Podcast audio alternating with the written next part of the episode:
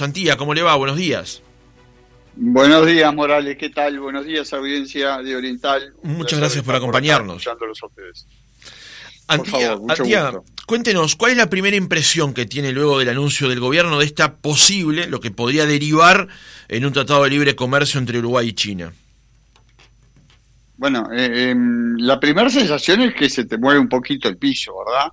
Eh, si bien ya sabíamos que el gobierno estaba buscando eh, con ansiedad la posibilidad de apertura de mercados para los productos primarios de la economía y, los productos agroindustriales que son, digamos, eh, la punta de lanza por la cual el Uruguay puede, puede, presentarse al mundo con productos competitivos y de calidad.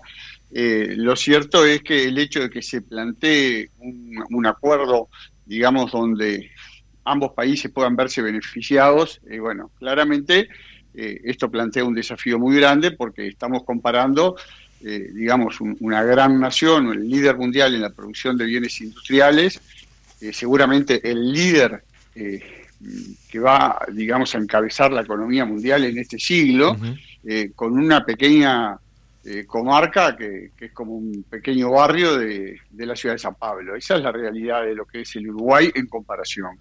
y entonces esto es un poco removedor.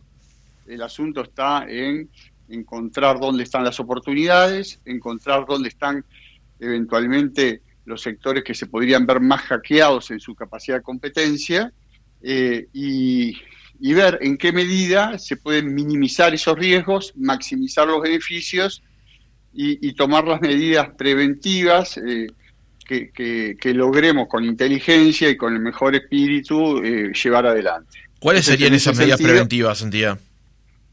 ¿O podrían bueno, ser? lo primero, bueno, uno se imagina que si acaba de haber sectores perjudicados, el presidente lo dijo, ¿no? Eh, em, dijo, nosotros vamos primero por un estudio de prefactibilidad y después anunciamos ya que en caso de que encontremos sectores afectados, tenemos que ver de qué modo los podemos, digamos, custodiar o ayudar o, morigerar en, el, en, su, eh, digamos, afectación. ¿En qué sentido? Y bueno, en lo que puede ser, digamos, un cambio de rumbo, una reconversión, con, con aflojes de cincha, con créditos especiales, con el fomento y la preparación de su personal, porque hay que, hay que ver que acá podría quedar implicados trabajadores, así como empresas. De modo que es decir, esto es una movida de piso, una más que se presenta a lo largo de la historia, parece ser muy importante, y tomando todas las precauciones y todas las cautelas. Ahora, tampoco saliendo a descalificar ideas, yo escuchaba recién el comentario de Marcelo Abdala, también a Marcelo Abdala lo he escuchado decir en el pasado eh, comentarios a favor de hacer este tipo de acuerdo con la propia China. Entonces, eh, yo creo que, digo, estas cosas son desafiantes, pero Uruguay está frente a una realidad. Es decir, este es un país chico, si el país quiere crecer, necesitamos mirar para afuera. Y mirando para afuera, bueno, nos podemos encontrar con dificultades máxime, máxime, si no hacemos deberes internos. ¿verdad? Eh, ¿Y cuáles son los deberes internos? Y bueno, vivimos en un país donde gastamos más de lo que producimos, de gastar más de lo que producimos, tenemos déficit fiscal, cuentas en rojo, endeudamiento, inflación persistente, eh, y ese circuito es un circuito que es complejo para ayudar a la competitividad, porque lo que uno necesita cuando va a, un mercado como este o a cualquier mercado al que vaya, necesita ser competitivo, necesita ser ágil. A, mí me gusta la, analogía deportiva, es como anotarse en un campeonato de fútbol y, ir con, con gorditos veteranos y lerdos. Acá se necesita agilidad, se necesita musculación, se necesita entrenamiento. Eh, ¿Y eso cómo se traduce en términos de lo que es la competitividad del país? Y bueno, necesitamos gente joven, preparada. Eh, estamos con graves problemas educativos. Fíjese que seis de cada diez chicos no terminan el, liceo en el Uruguay. Es lamentable. Estamos en el peor de los números de América Latina. Tenemos costos energéticos altos. Tenemos un Estado, como decía recién, que pesa sobre la mochila y sobre las espaldas de los uruguayos y de las empresas. Eh, Me da la impresión de que usted plantea de que la, eventual concreción de un tratado de libre comercio con la economía oh, más pujante, la segunda del mundo, camino a ser la primera, desnuda una serie de problemas internos que tiene Uruguay, que tendría que acondicionar o poner en línea para poder cumplir con esos objetivos. Sí, pero ¿sabe qué pasa? Que tampoco es espero hacerlo porque si no lo hago no me animo, porque en el año, mire, hace poco se celebraron los 30 años en Mercosur. Recuerdo que fue así un cimbronazo parecido a este. Y, y, bueno, ¿y qué ha pasado? ¿Qué hicimos nosotros en avanzar en el sentido de ser más competitivos? Usted puede creer que en el Uruguay hay 19 registros bromatológicos distintos para alimentos. Una industria alimentaria en Uruguay tiene que registrarse en 19 lugares distintos, pagar tasas, hacer trámites. Entonces, nosotros cuando hablamos de, comercio, el comercio implica no solo aranceles, implica el reconocimiento mutuo, eh, la convergencia regulatoria, es decir, aspectos que hacen a que los productos puedan transarse libremente entre, entre los estados. Y nosotros en el propio país tenemos deberes para hacer. Mire, el otro día, eh, hablando con el intendente de Canelones, eh, a raíz justamente de, la validación de los registros bromatológicos de los alimentos de Montevideo en Canelones, me decía que esta es una decisión que el Congreso de Intendentes tomó en el año 2009.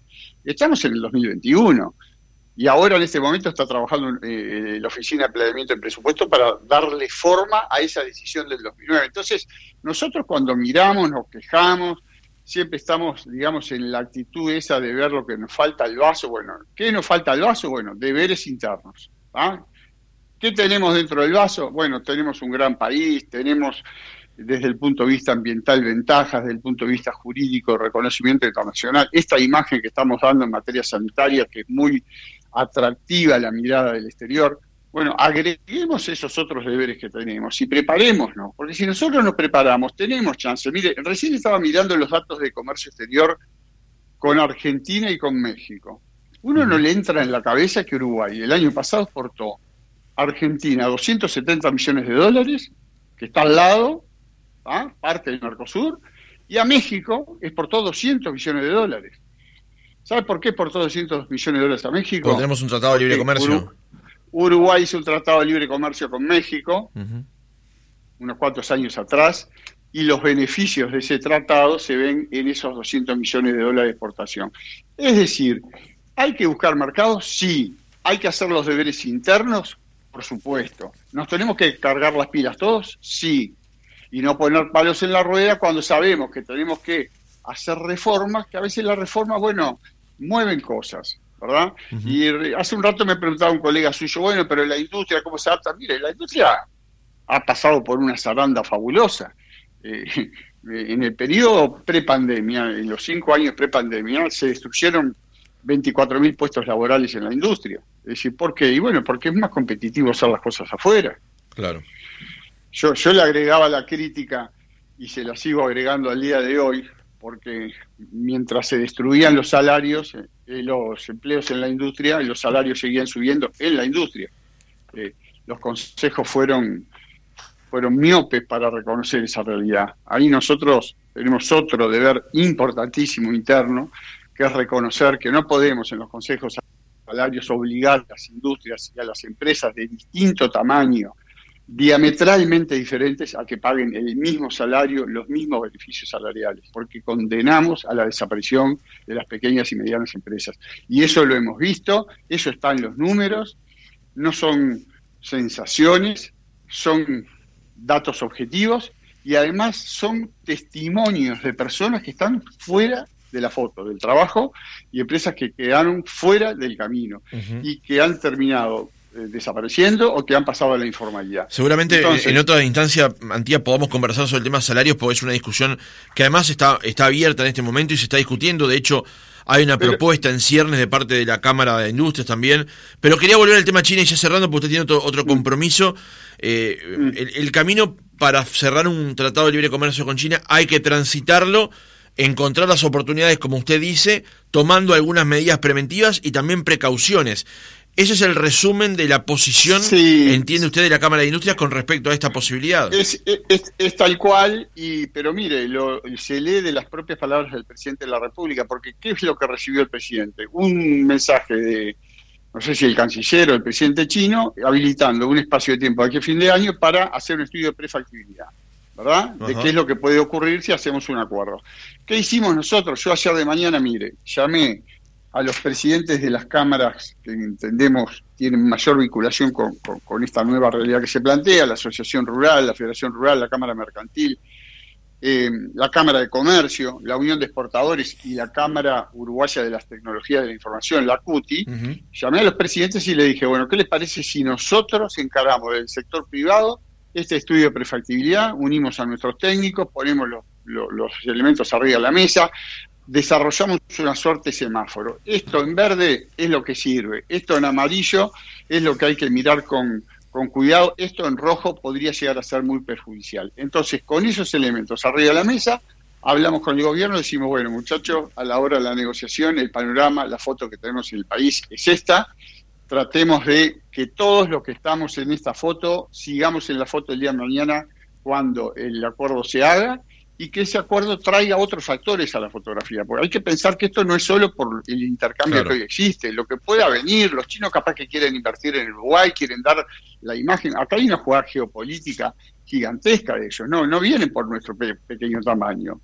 Viene porque quieren poner un pie en esta parte del mundo. está claro que el mercado interno uruguayo no debe ser demasiado atractivo para un país como China, ¿no? Pero, pero por favor, pero por favor, lo que pasa es que entonces ahí es donde empieza a haber una, un perfil de oportunidades que no habría que descartarlo, porque si aquí se instalan capitales, se, instalan cadenas productivas, eh, entonces estaríamos hablando de otras cosas y de otras oportunidades. Pero como decía al principio, cuidemos los costos que nosotros mismos nos encargamos de hacer más caros en materia energética, en materia eh, de, costo del Estado, cuidemos las relaciones laborales que deben ser armónicas, cooperativas, integradoras, que metan más gente al mundo del trabajo con mejores condiciones y mejores posibilidades de desarrollo. Es, lo que debemos hacer y los responsables, los que tenemos un, digamos un escaloncito arriba en la comunidad para hablar de estas cosas, digámosla de frente, sin rechazar las propuestas de los demás porque vienen de uno, vienen del otro, sino con el mayor espíritu integrador, buscando soluciones que sean de consenso, que sean quizás no del consenso de todos, pero por lo menos de buenas mayorías. Y hay que tratar de construirlas y creo que es una gran responsabilidad y se debe encarar de ese modo. Alfredo Antía, presidente de la Cámara de Industrias, muchas gracias por el contacto esta mañana. Mucho gusto, un placer de estar allí con Radio Oriental. Adiós.